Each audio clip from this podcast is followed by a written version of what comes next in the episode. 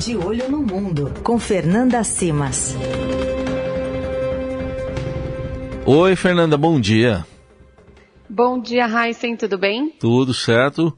Está de olho aí ainda na reunião do G7, que tratou da guerra da Rússia contra a Ucrânia. O que, que dá para tirar de balanço aí desse encontro que teve lá o presidente Lula também tentando se equilibrar? É, exatamente. A gente teve a reunião do G7, o Brasil convidado pela primeira vez desde 2009, e o grande momento que todo mundo estava esperando era o encontro do presidente Lula com o presidente Zelensky da Ucrânia, né? E o que não aconteceu, na verdade. Os, eles tiveram uma reunião marcada, estava marcada para o sábado, primeiro dia aí dos dois da cúpula, mas o presidente Zelensky de último momento não apareceu e explicou que a agenda ficou apertada, que ele se atrasou para o compromisso e não conseguiu se reunir com o presidente Lula. Claro que depois disso várias especulações começaram, né, se realmente essa era a justificativa.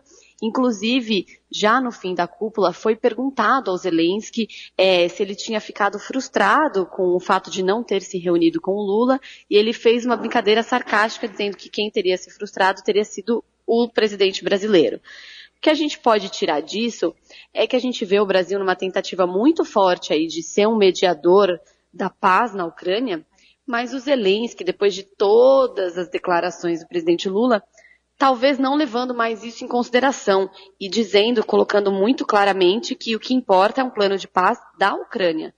E diante dessa situação, né, a política externa brasileira, o que, que dá para tirar de conclusões nesse momento em que o presidente fala que precisa de um grupo, ele até citou alguns países, é, para serem mediadores? Sim, ele até falou né, do Clube da Paz, foi o nome que ele deu para tentar mediar esse conflito, mas o que a gente não pode é, deixar de avaliar são os passos que o Brasil vem dando na política externa. E aí a gente vê essa tentativa muito forte vê a questão da Venezuela lá no comecinho desse novo mandato do Lula também se apresentando, mas a política externa não conseguindo se consolidar, ou seja, o Brasil não conseguindo se firmar internacionalmente, porque essas iniciativas acabaram não dando frutos ainda. Então, a gente tem um outro aspecto que é importante, que é a política ambiental, que era a grande aposta das lideranças internacionais com relação ao Brasil depois da vitória do Lula, e que isso também ainda não se concretizou. Então, a gente não consegue ver ainda muito clara aonde vai ser a aposta do Brasil é, para se solidificar e para se mostrar ao mundo novamente, depois de quatro anos aí apagado diante do cenário internacional. A grande aposta seria, sem dúvida nenhuma, a questão ambiental. Só que até agora o que a gente vem, vem, vem, observando é a questão da discussão de exploração de petróleo, uma coisa muito retrógrada para esse cenário atual. Então a gente precisa avaliar e esperar qual vai ser as, quais vão ser as próximas diretrizes aí da equipe do governo Lula. E nesse contexto também teve crítica do presidente Lula ao presidente americano Joe Biden pela conduta na guerra da Ucrânia, mesmo com a aproximação que não havia com o governo Bolsonaro, entre Biden e Bolsonaro, agora tem essa crítica do Lula mesmo ele se aproximando, né, Fernanda?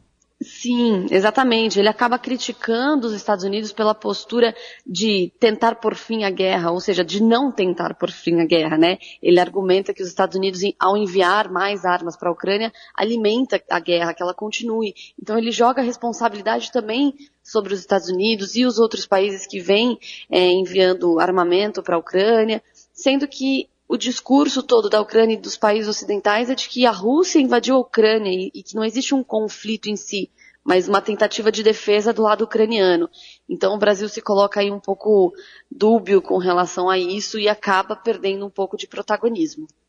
Muito bem. E chega o momento que a gente vai se despedir aqui da Fernanda Simas, é, agradecendo pela sua participação, parceria aqui com a gente. Fê, que você está indo aí para um novo desafio. Sucesso aí para você, viu? É isso mesmo, muito obrigada. Depois de 11 anos aí eu me despeço da casa e agradeço muito a oportunidade e desejo muito boa sorte para vocês também nessa empreitada. Legal, beijo para você e para a família um toda, beijo. viu? Para a família também. Tchau, tchau. Muito obrigada, Raíssa. tchau. tchau.